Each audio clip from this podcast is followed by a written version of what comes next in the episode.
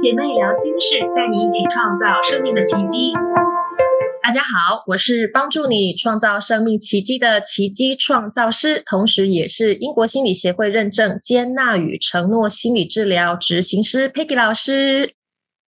我是开启美好生活的陪伴导师可金。姐妹聊心事在每周一下午两点，在荔枝播客、喜马拉雅等平台同步播出。邀请大家上线聆听、追踪并转发，分享给你身边有需要的朋友。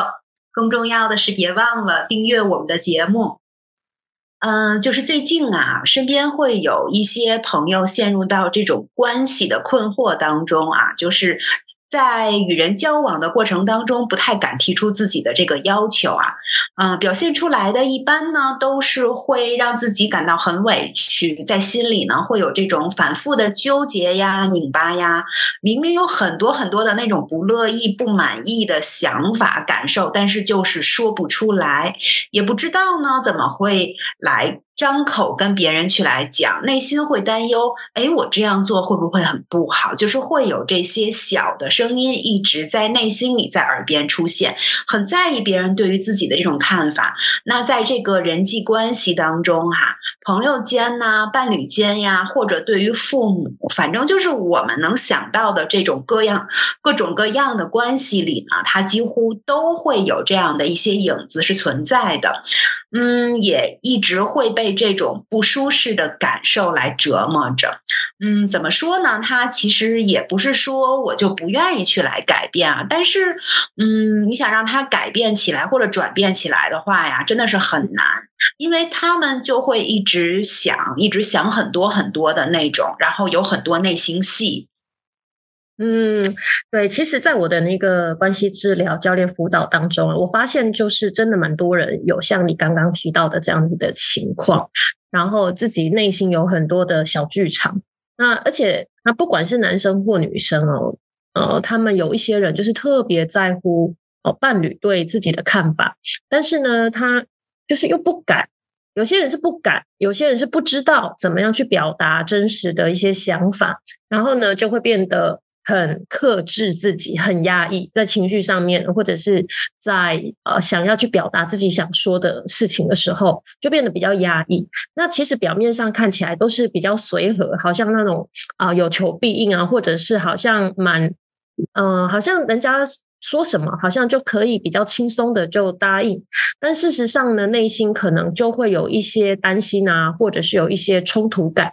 那对于伴侣。啊，家人、朋友，或者是甚至上呃，甚至是一些工作上的要求，就很容易就是马上就答应人家，不先都没有先去思考说，呃，这件事情是不是自己很想去做，或很愿意去做，或者是呃，可能别人改了改了约会，然后你你你心里面是不是很乐意，都没有考量到自己的想法，反正就是一口就答应。然后呢，也没有办法真正的说出自己的想法，或者是自己的一一些意见。那这样的情况啊，持续压抑下去，最后就会很容易在情绪上面，因为你一直往下压，一直往下压。那情绪其实它是啊，你没有让它在一个健康的情况之下释放出来，它一直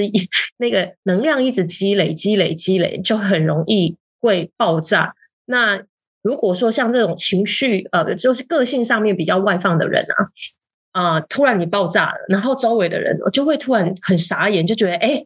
啊，怎么就一件小事情，怎么可以突然就是这样生气，就突然那个爆炸了起来？那其实他是那个真的是长期累积的结果啊，真的是冰冻三尺，并不是一日之寒。我们看到的只是那一个爆炸出来的表面。但事实上，他可能已经积累了好长的一段时间。那有一些人呢，他可能不会像这样情绪没有。有些人他的情绪是比较内敛的，那他比较不习惯，就是哇这样子去去爆炸出来的话，那他就会自己在他自己的内心很崩溃。那情绪呢，就更容易会感到比较低落，或者是有一些焦虑感，甚至你会觉得，哎呀，整个人看起来都是身心俱疲、很疲惫的感觉。然后呢，会对自己。或者是对周边的人际关系会感到很失望、很沮丧。那像这一类型的人呢，就会很希望说，在每一个人的面前，在每一种关系的面前，都可以表现的很完美。那心里面呢也会一直告诉自己说：“哎呀，不要给人家添麻烦，要做一个懂事啊、乖巧啊、体贴啊、听话的人。”那好像说，只要是去拒绝别人，就好像对别人说不啊，就好像会觉得自己是一个自私的人，那就会常常会有一种嗯，像没有价值感，或者会让人家觉得，呃，他自己会觉得说，好像都没有人在乎我的感受，他这样子的一个内在会觉得其实过得蛮辛苦的。OK，所以呃，我觉得这个这个样的一个情况啊，就是人生把自己的人生其实搞得。蛮累蛮辛苦的，可金，这是不是你的朋友的一些情况是像这样？是的，是的，就是我有一个真的关系很好的一个朋友啊，然后那个。他的那个拧巴的那个程度，哈，就是那种我们这些外人看起来都会觉得，哎呀，好别扭啊，这种感觉哈。然而他自己呢，就算很别扭，他还是会选择说我忍着不说，或是他根本就不知道来怎么去来表达，而是那个内心里面反复想的都是，哎，我要是说了这件事情的话，别人会不会就觉得我不好了，或者觉得我怎样怎样啊？然后有的时候我看到。他真的都会生气，我觉得，哎呀，这样忍下来好辛苦哦，真的太 太，其实很累。然后旁人比较能真正关心他的一些家人朋友，可能呢，真的都帮他急。那像这样子的一个生命模式啊，很多时候其实是我们从小到大学习学习到的一些想法，然后他慢慢就会变成一些习惯。那这一些所谓的习惯啊，就会很容易变成一套就是自己的自动化系统。那在进行一系列行为的时候，自己是没有觉察，在那个当下你在想什么，或者是你有情绪，也会慢就会变成自己没有去观察到自己有什么样的情绪，那就变成一连串的反射行动。那什么叫做自动化的这个自动化系统？这这个行为的这个自动系统？呃，简单来说，就是当你习惯一件事情的时候，那因为我们大脑每天要处理很多很多的事情，然后它也要处理很多很多的想法，所以呢，它就会尽量的，就是只要它不需要动到动到大脑的的这个呃动到它的功能，哦，它就会反正它觉得，哎，这个就是可以跳过去，不用想，不用思考的啊。就比方说，现在你早上起来啊，你可能闹钟一响，那现在这个闹铃，大部分大家可能现在都用手机哦，你可能就。很习惯的拿手机，然后你没有多想，你就拿了手机之后，你的反射性动作，像我的反射性动作就是重复那个 snooze 这个那个，就是让他等一下再叫一次。那有些人可能闹钟一响，一拿起来没有，你真的都没有什么，没有任何思考哦，你就拿起来，然后就开始打开朋友圈，然后就开始看动那个。朋友圈的那个人家的发生，然后你可能边拿着手机，然后就边走进浴室，然后呢，你就可能，哎，你你眼睛是看着手机的那一些内容，但是呢，哦，你可能哦，就直接哦，你都不需要去看马桶盖在哪里，你就会知道往哪里坐下去，然后呢，你就会知道说，哎，坐起来之后啊，啊，你还会继续拿手机继续看，然后可能继续去刷牙。那因为刷牙这个动作已经刷了几十年了，你大脑不需要去特别去处理刷牙这个动作，所以呢，刷牙也会变成像一个机器人一样，就是什么话都变成自动的那个自动的系统，这个就是我们的自动行为的模式。OK，那所以你在这个过程里面，你有没有发现你的思维、你的想法、你的情绪，其实你自己是没有观察到的，因为你已经就是就是啊。就做这些动作而已。那这个这个过程里面，你有没有在想？你有没有想法？你有没有情绪？其实是有的，只是我们没有特别去观察它。那我们会有这些生命的模式啊，就是我刚刚讲的是一个行为，一套一系列的行为。但是我们当然在生活里面会有很多很多不同的行为，跟人家呃这个互动的时候，你也可以去观察。就是如果你现在听到这一集的朋友，你可以去观察一下，我们在各。呃，应应对不同的呃这个生命里面的各种不同的关系的时候，你会发现你说话的方式也不太一样啊。比方说你在对长官讲话啊，跟你的领导、公司的领导讲话，跟你和同事讲话，和你回家呢，和你的伴侣讲话，和你在跟小孩讲话，和你爸妈讲话，其实都不太一样。那你会去看到我们有这些生命里面的行为模式是从哪里学来的呢？其实大部分就是和我们在小时候的这个从我们这个原生家庭。小时候的主要照顾者。那这个主要照顾者呢，因为现在比较呃社会比较多元，呃不一定都是父母，可能大部分还是父母。那有时候父母可能呃必须要到外地去工去去打工嘛，那可能孩子他是跟祖父母一起长大，那或者是像呃比如我现在住在巴厘岛，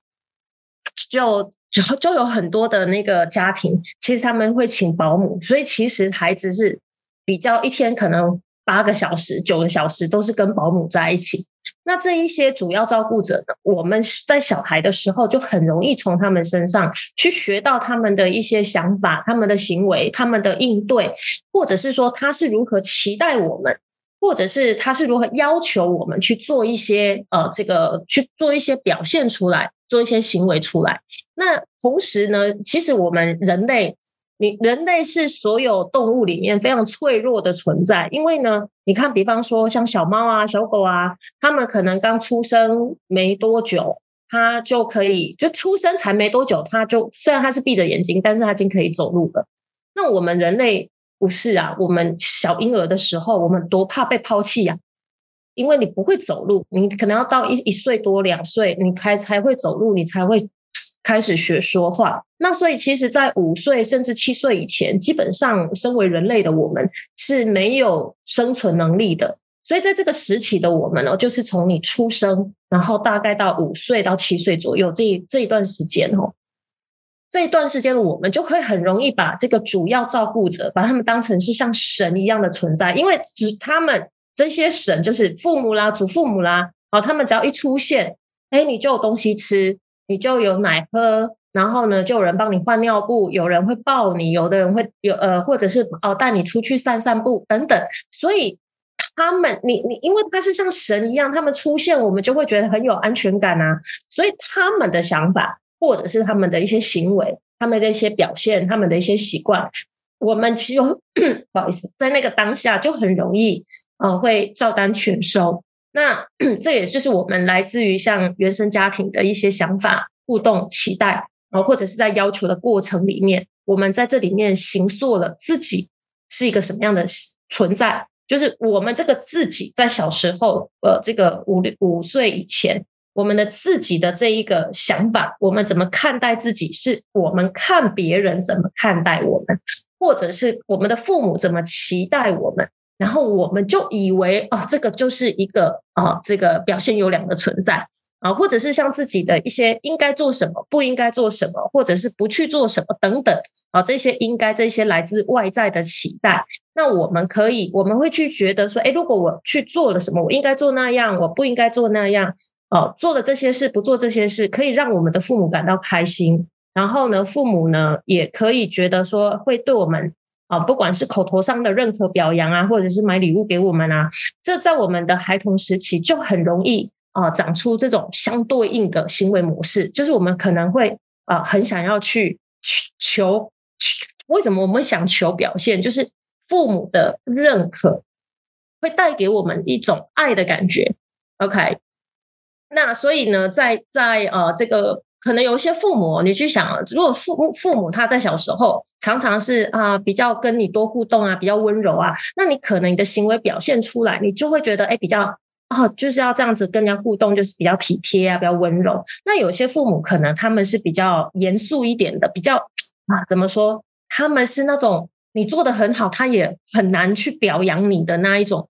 哦，那小孩他长出来的性格就会很容易，要么就是跟父母一样，比较不容不不轻易的去表表扬别人，去认可别人。那在内心深处哦，其实是啊，你自己觉得自己不够好，然后才不不值得被表扬，然后就很容易对自己挑刺。那这样也很容易投射出去，在关系里面就特别容易去挑别人的刺。那另外一种。行为的长出来，就是父母他是那种很严肃啊、很很严格的那种人。那小孩他长出来，他的自己的一个呃，这个呃，他长出来的性格，或者他去应对父母这一种比较冷漠、比较距离感的方式的时候，哎，他可能就会变成比较讨好型的笑，比较讨好型的一些表现，然后要就是陪笑脸啊，然后就是想办法想要逗不笑的父母笑。哦，所以他其实，在呃，他长大之后，他的人际关系里面，他面对这种比较权威的存在的时候，他可能内心会很害怕。可是他另外一种表现，可能是一种，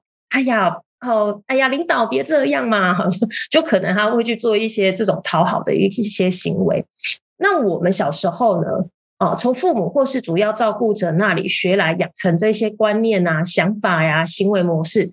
需要你会看到，它很容易影响我们在长大之后啊，面对不同的人际关系的表现。所以你看到我们的原生家庭，其实它对我们从小的呃一些思维上面的认知、情感的认知，其实是蛮大的影响的。可是这里呢，并不代表说我们现在去说，哎呀，我的性格会变成这个样子，我的行为会有这一些反反应，或者是我的应对。我的应对的系统是这个样子哦，我要去怪我们的父母，其实不是啊，因为在这里我们不是要去责备任何人，尤其是你去想想看，我们的父母的那一代，其实老实说，他比我们更没有机会去和他们的父母在这个情感上面有更亲密的交流。那尤其是我们华人的文化，比如说，我不知道大家常常，我觉得现在年轻的父母可能还好一点。可是我自己在成长的过程里面，我真的我是自己真的没有听过“我爱你”从父母那里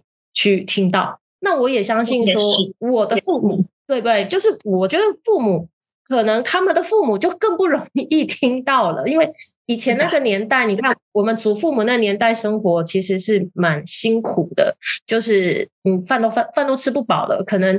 啊，每天回来就累得要死，他怎么可能还会有跟你 情感交流的？他不骂你，都觉得好像已经是不错的事了。所以，我们的父母他们学到的也是这样子的一个呃行为的一个表现。那甚至说啊，像拥抱啊，啊，拥抱其实是在情绪疗愈里面这样的一个肢体接触，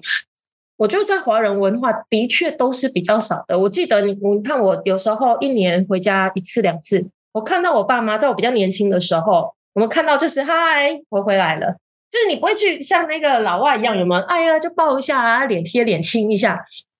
就真的没有。是现在我我觉得是因为自自己练习了之后，那我觉得哎，去抱一下父母也没什么，那才会开始有这样子的一些哦不一样的一个行为。当然了，一开始要抱父母的时候，他们也会你要干嘛？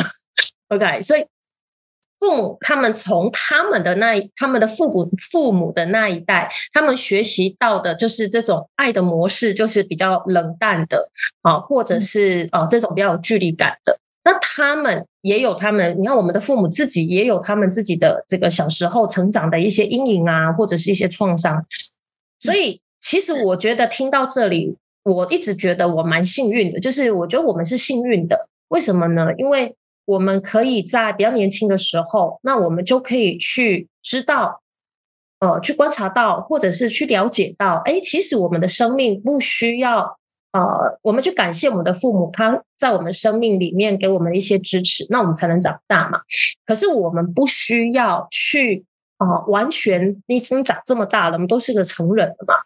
就真的就可以去好好的去回看，哎，哪一些不必要的行为，或者是哪一些不必要的想法，是可以去被调整，是可以去被修正的。那我们可以，呃，从这一刻开始，啊，就可以去学习如何让生命可以变得更美好，然后让自己的心灵可以开始去更有锻炼，让自己变得更有韧性，更加的心灵上面更加的健康。所以我觉得好消息就是从这一刻开始。你知道了，你觉察到了，然后你也可以选择自己从这一刻开始，不要去活的那种很自动化的一些行为跟行动。那现在就是去学习怎么样去观察自己的想法，然后去观察自己的情绪，开始慢慢去改变，让自己真正可以成为生命的主导者。那当你自己改变了，你学习尊重自己，你去聆听自己内在真正的声音，然后你呢，真的去。呃，学习怎么样去爱自己，给自己力量，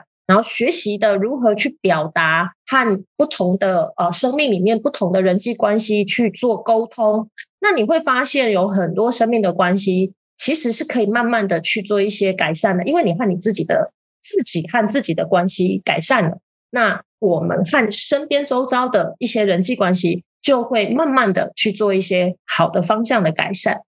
那当然呢，在这个你自己在调整、变化、成长、改变的过程里面，啊，有些人可能会因为我们的改变，他也许不太理解，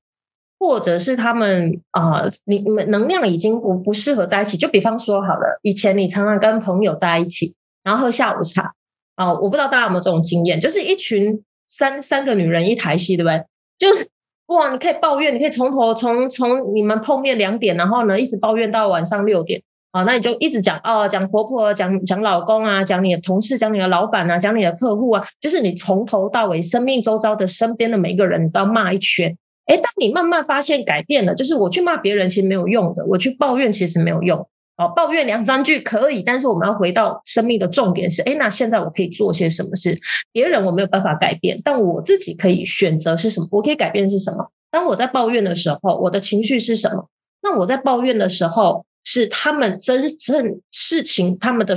做的事情真的是不如我的预期。那如果不如我的预期，我又应该，我又可以怎么做呢？好，所以你你可能还是会跟朋友抱怨一下，但是呢，你抱怨的时间很简短，你可能只剩下抱怨了三五分钟，那你后面又不抱怨哦，那你会发现哦，当你开始去往内在去看的时候，你会更加的沉稳，然后你的情绪也会更好的去做一些调节。这个时候，爱抱怨你原来那一群爱抱怨的朋友就觉得你变了，你怎么不爱讲话了？你怎么呃不跟他们一起抱怨呢？那他可能会觉得，哎，你干嘛装什么清高？这群人呢，就是他能量比较负向能量的 哦，或者是常常呢，就是有一呃，在在英文上面就是这种诶呃这种呃 energy and 那个诶呃哎，我突然忘记了，就是能量吸血鬼，对，就是嗯这种能量吸血鬼，他就是会很想要你一起进入到这一种暴风的漩涡里面，然后这个时候你就会发现，他们不太理解你的改变，他们也不想要变成你。这样子，呃，比较啊很舒服的改变，因为抱怨就是他们人生当中很乐以引以为乐的事情，所以这个时候这些人可能会选择离开你。这但是这个没有关系啊，因为你是在往你自己想要的那一个生命的方向去走，你可以去选择你想要什么样的人际网络，你想要和什么样的人来往，你的交际圈、你的朋友圈是可以去选择一些更滋养你生命的人。啊，你不再需要去培养哦啊！我要去，我要去有一段关系，就是我要去，等于是经营我的人脉。其实你不需要，你会很自然、很轻松的哦做自己，然后你会吸引和你一样有一样价值观的人来到你的生命里面。嗯，确实是这样哈。然后呢，就是比如像我刚才跟老师说的那个朋友，他吧也不是说他并不想真实的来去表达他的想法，而是在很多的时候啊，他可能会觉得说我是说不出口的，就这件事情太难了。然后呢，内心戏就会很多很多。那 Peggy 老师可不可以就是来给我们讲一讲，他就是为什么会是这样的一个状态？嗯，其实，在我的伴侣关系的咨询辅导经验里面，我常常发现说，伴侣夫妻啊，他们常常会在咨询室里面，然后会跟我说，他不想他的伴侣说什么或做什么，就是呃，我不想要他这么做，我就讨厌他这么做，我不希望他这么做啊，或者是有时候啊，对伴侣的回应，并不是他们真正啊心里期待的答案，那情绪比较外放的人。他就会直接在咨询室里面就生气，然后不然就哭起来。那情绪比较内敛的人，你就还是会看到，就是哦，他是心里憋了气，然后很沉默，然后他基本上就关起了跟他伴侣交流的这这个门。那这个时候，我通常会再进一步问他们说：“OK，那你现在这么生气，那你心里面到底你想要什么？你的需求是什么？”那很多时候，其实他们自己答不上来说不出来。所以呢，你就会发现，在伴侣关系里面不敢提出自己的需求，或者是说，嗯，他不知道怎么样去提出自己的需求，或者是一些期待。很多的时候，其实是自己忽略了自己的需要和期待。也，然后因为他自己忽略了自己的需要和期待，他只知道什么是他不要的，但是他不知道到底什么是真正自己要的。所以在沟通上面的时候，你就会发现，常常两个人在吵架沟通，就是。呃，你不要那么做，你不要那么晚回来，你哈不要，你不要做这个，你不要做那个。可是我们就很难直接跟伴侣沟通的时候，就说：“哎，我希望我我的希望是啊，你可以早点回家。” OK，所以举个例子来说，就是会有这种情况啊。呃，大部分的人也可能是在小时候 他们的这个成长的过程里面，他的需求是没有被满足的。哦，那比如说我有一个呃，这个夫妻的伴侣，然后他们是他们他们是来参加，就是等于做这个咨询。那在做咨询的过程里面呢，你就看到他们两个真的是啊，其实有时候也蛮蛮同，就是我要同理他们，真的也很明白各有各的道理，各有各的想法。那我记得有一次，我就在跟这个。伴侣的先生，就这个老公呢，进行个人一对一的教练辅导的时候，因为我想要知道他们的成长、各自成长的背景，所以才能够去知道说为什么他们会有这样的互动的模式。那这个这个老公呢，他是一个属于比较内向、比较情感比较收敛型的人。那那我们就这样聊着聊着，我就问他说，他就他就会说，嗯呃，比方说他有一次，他就是真正呃。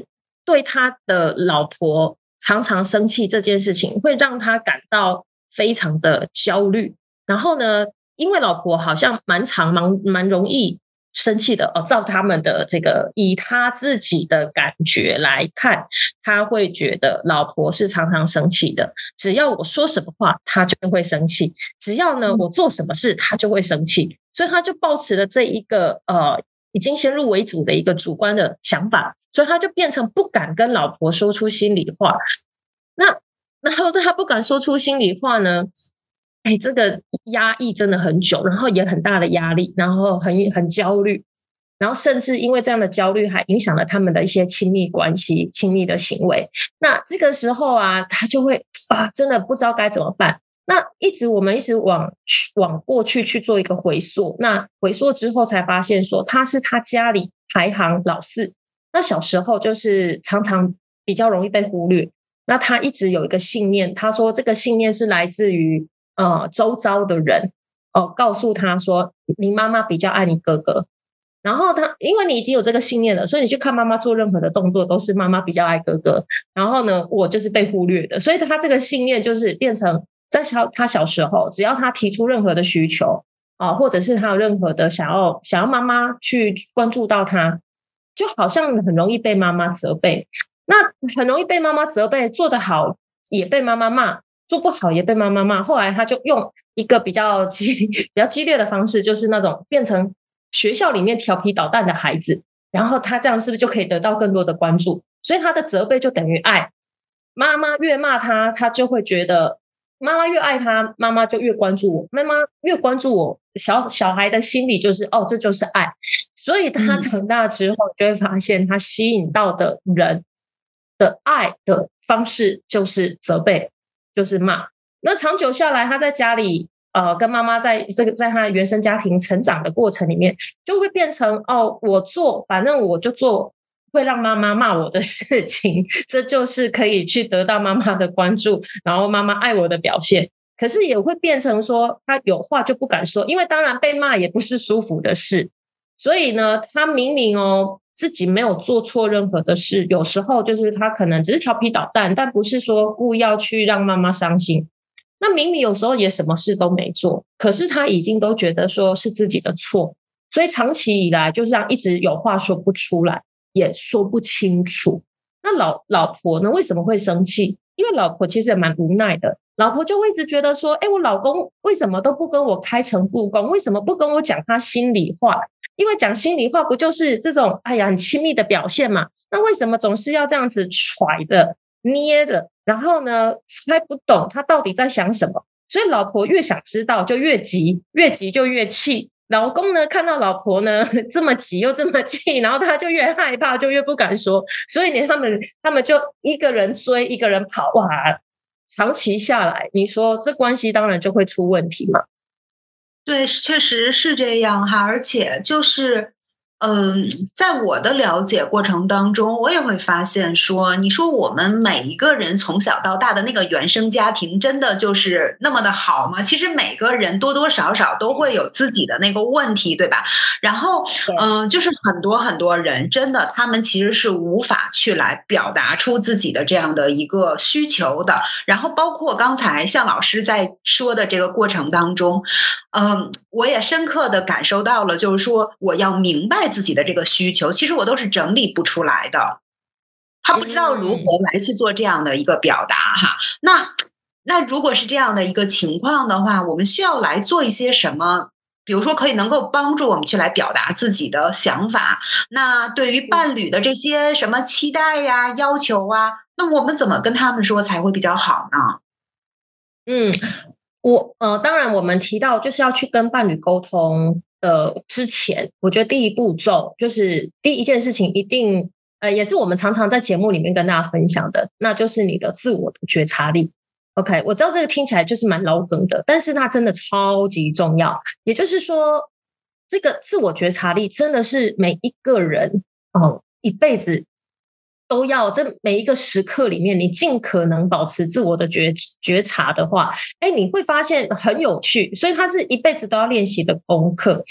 那尤其是在亲密关系里面哦，要要保持自我觉察力。老实说，我自己都会觉得这是一个非常大的挑战，因为你在亲密关系里面哦，对方的一句话啦、一个动作啊、一个眼神呐，可能就会触动你心里面的某根刺。而且他们特别厉害，他就会知道你心里面到底有哪些刺，所以他就特别针对你这些刺来戳你，让你觉得痛，然后让你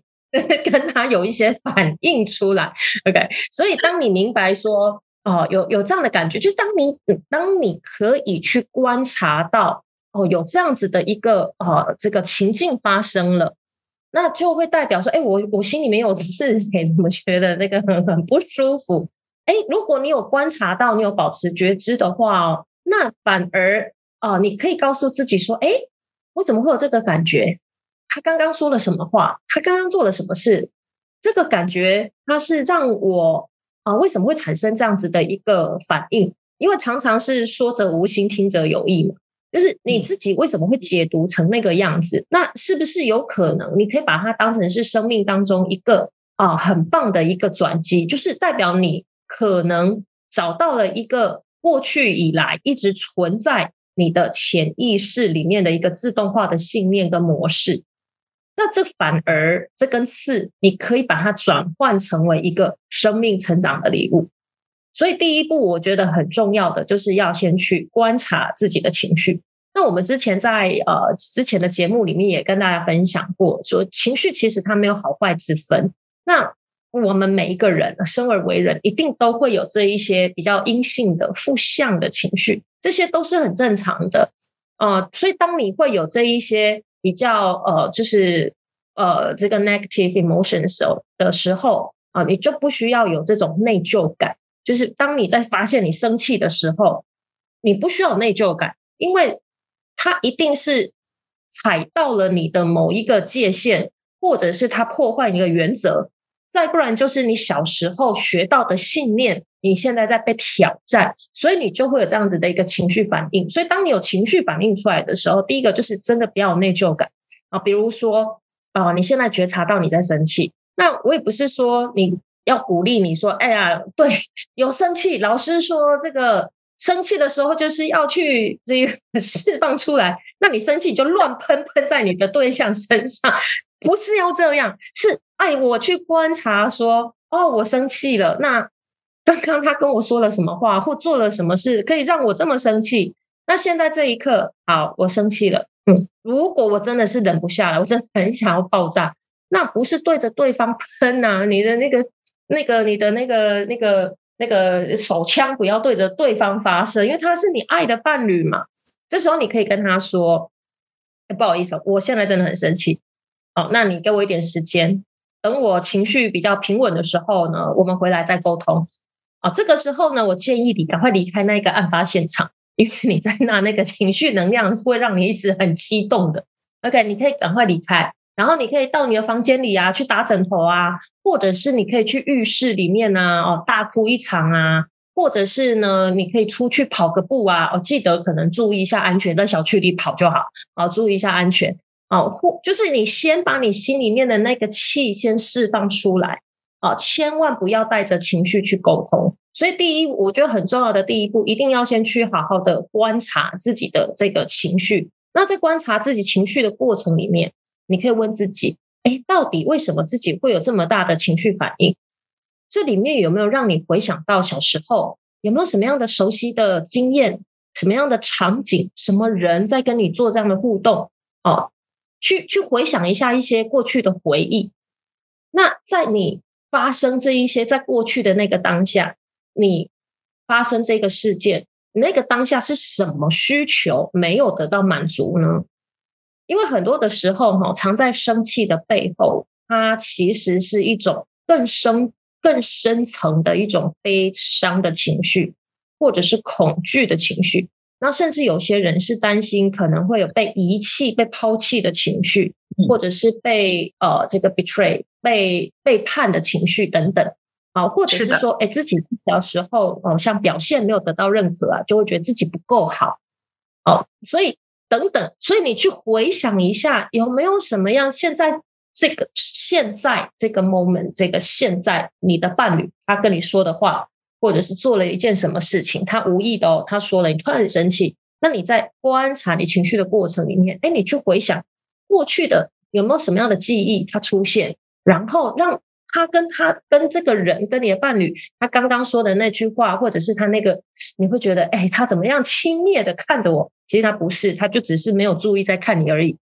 哎，这个过程，他让你想到什么？你的小时候那个啊，去看到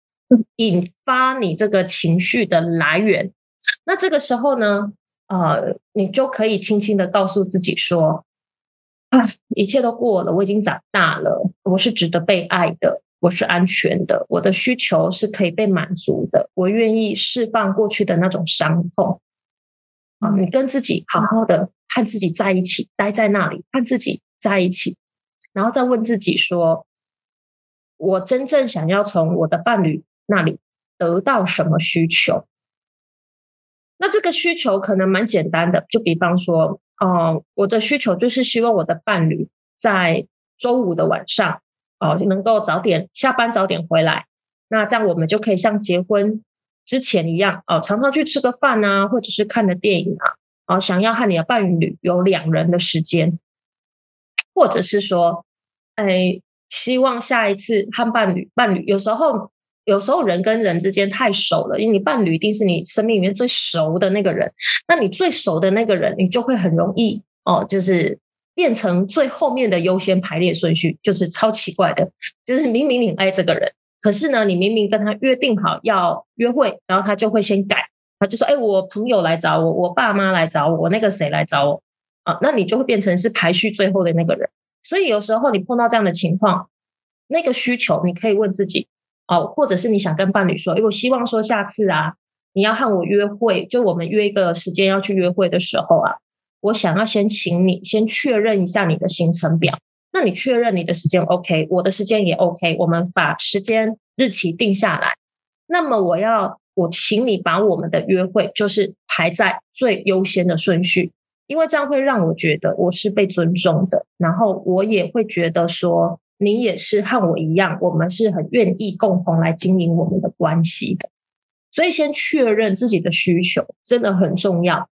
要不然对方他呃其实不太知道说到底你一直告诉他我不要那个我不要这个，可是他就是你跟他讲了一百个你不要，他还是不知道，他还是得猜那到底什么是你要的。所以先确认自己的需求是什么，先不用去担心对方会不会答应，你自己要先知道自己到底要的是什么是最重要的。对，就像老师说的这样哈，其实，嗯，我自己也有出过这样的情况嘛，包括之前，呃，在私下也有跟老师来聊过，就是在我的这个亲密关系里啊，就是也会存在着这种，嗯，有时候会不去说的这种情况啊，明明自己已经不开心了，但是呢，不会在第一次就会发现自己有这种不舒适。然后去来沟通，嗯，反而会告诉自己说我要去体谅对方啊，我要去体贴呀。那最后的结果就是会把自己的需求放在后面嘛，而且吧，就是我会发现。嗯，就是不表达的这个时候啊，自己非常容易呃东想西想，嗯，那最后可笑的就是可能会按照自己的想象来去判断一件事情，还会去做一些呃决定哈，但实际可能跟自己想的是完全完全不一样的。对，真的是这样子。所以你看，就像我们刚刚说到的哈，你你如果你现在在这一刻，你很清楚、很明确的知道自己的需求是什么。OK，那你会有这个心心理的过程嘛？你有心理的活动，你的情绪是慢慢的哦，一步一步，你先去释放，然后问自己：哎，我这个情绪是来源是哪里？OK，那我真正生气的原因是什么？我到底想要什么？OK，所以你会有这样的一个过程。那因为你有这个过程，你会知道说这个过程里面其实是呃前面其实是蛮不舒服的。当你有情绪的时候，其实它是。很不舒服的，你自己可能心里会痛啊，会难受啊。那我们可以给自己这样子一个同理，跟自己共情。那我们，因为我们做的这一些动作，我们也可以去同理对方，可以去跟呃去了解到，哎，其实我们的伴侣也有他自己的需求。所以在当我们提出我们的需求的时候，啊，记得它是一个 request，就是一个提出你的请求的概念。并不是说你今天跟他说你要什么，他就一定要百分之百的满足你的需求。这个 request 代表的意思是，就是我们提出这个请求，它代表的意义是我接纳对方，他回答我可以或者是不行。OK，那我们可以去保持我们自己心里的弹性，就是我可以去接受任何答案，因为我们没有办法去控制另外一个人一定要来满足我的需求。或者是满足我的期待，但是你可以透过了解自己心里的活动和一连串的这些情绪反应的过程里面，你可以和对方对方站在一起，去同理他，去知道说他自己也有他自己的心理活动，你有小剧场，他也会有他的小剧场，他会有他的行为模式，或者是他小时候他所学到，从他原生家庭里面去学到的一些呃应对的一些情绪反应啊等等，所以。有期待是很正常的，我们人类就是会有期待，所以不是说所有的期待都是不好的，也不是说你一定要放下所有的期待，因为有期待就是正常的。那只是呢，我们要先去确认，就是哎，我现在有这个期待，但是我要先确认一下这个期待是不是能够去符合现实的条件。OK。所以在我们提出请求的时候，很重要的是要聚焦在我们要如何呃去选择，或者是做什么样的决定，可以同时来满足伴和伴侣之间两个人啊不同的需求和不同的期待。但是它的 base 就是他们是在啊在一个共同的一个价值观的基础上面。也就是，比如说，爱我很爱对方，我我们两个人对于爱这件事情是包容和尊重。举例来说，那你们再去看讨论你们啊，现在你们发生需求跟期待不一样的时候，那我要怎么样站在包容和尊重这样的价值观的基础上面去做选择、去做回应、去做决定？OK，好，举例来说，呃，比方说。你的需求或期待是你想要在今年和你的先生在情人节的时候呢有一个小旅行，OK？但是现实条件是什么？今年的情人节刚好碰上了春节啊，那时候好像是初初初三初四，呃，不知道哪，反正就是在春节过年期间。那你先生的期待可能他也是想要和你有个小假期，但是因为他碰到了，你看这个中国新年。是必须要回老家去陪伴家人的，哎，有的人哦，马上如果你你前面的练习没有好好的去觉察自己的情绪，你马上就会开始大脑就会又进入自动化的思考反应，就是哎呀，你看他，他根本就是不在乎我，只想到他的家人。OK，那真的是这样吗？这是事实吗？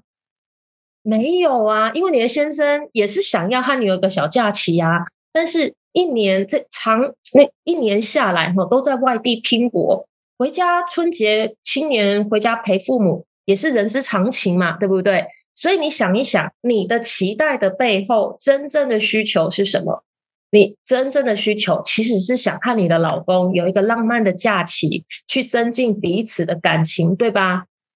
那是不是一定非得要在情人节当天来过呢？